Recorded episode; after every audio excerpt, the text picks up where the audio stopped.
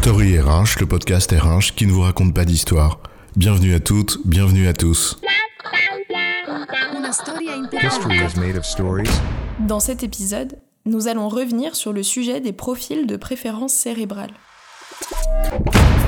À toi, tu es un cerveau droit, tu es créatif, hein Alors que toi, t'es un cortical gauche pur analytique, c'est bien pour un comptable. Heureusement, moi j'ai un profil très équilibré, c'est bien pour un dirigeant, non?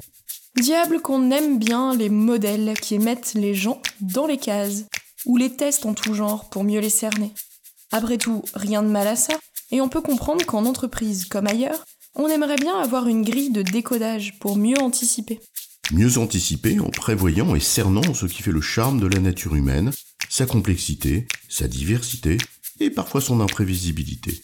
Mais on comprend l'intention.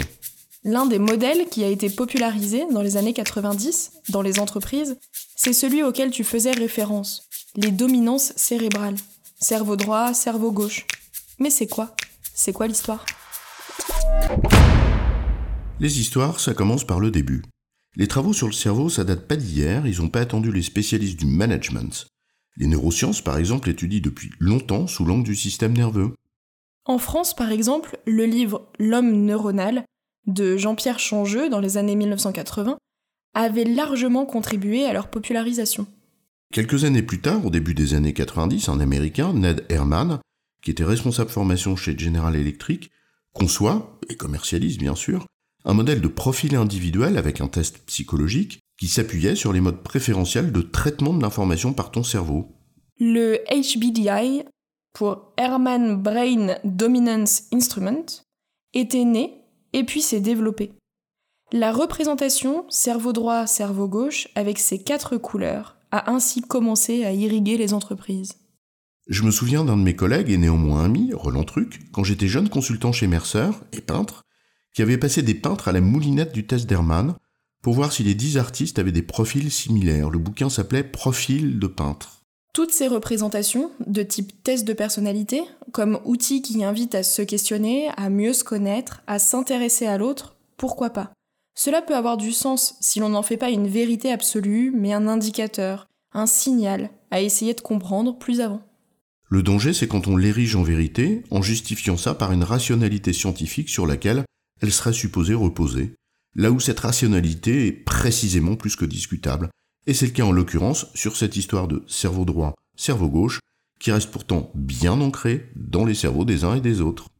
En l'occurrence, les travaux sur l'asymétrie cérébrale viennent de loin. Hémisphère droit, hémisphère gauche, ça date d'un médecin français, Paul Broca, en 1861. Mais depuis, l'eau a coulé sous les ponts, et cette représentation est jugée erronée. En 2002, par exemple, un rapport de l'OCDE qualifiait cette représentation de, je cite, neuromythe. Sans entrer dans le détail ici, des nombreuses critiques de la communauté scientifique, eh bien retenons en synthèse les travaux de l'Université de l'Utah avec une étude sur plus de 1000 personnes avec de l'IRM qui invalide cette représentation des choses. Bref, aucune preuve scientifique de la validité d'un quelconque modèle de préférence cérébrale de ce type. Au demeurant, on peut toujours utiliser un test de ce type si l'on veut, mais attention à ne pas le parer de vertus scientifiques qu'il n'a pas à croire qu'on aime bien les représentations binaires où l'on oppose ce qui est uni et donc complexe, un peu à l'image de l'étrange cas du Dr Jekyll et Mr Hyde. Alors on convoque le scientifique sans trop de scrupules sur le fond et hop le tour est joué, j'ai ma référence, et Dieu sait que ça aide à vendre. Surtout quand on sait qu'on aime bien coller des étiquettes simplistes sur ce qui fait la complexité de la vie. En résumé, le modèle de préférence cérébrale d'Hermann, cerveau droit, cerveau gauche, peut constituer un test de personnalité parmi d'autres si on veut, pourquoi pas. Mais attention, à date, il ne repose sur aucune réalité scientifique démontrée. J'ai bon, chef? Oui, tu as bon, mais on va pas en faire toute une histoire. Story RH, le podcast RH qui ne vous raconte pas d'histoire. Retrouvez tous les épisodes sur storyrh.fr.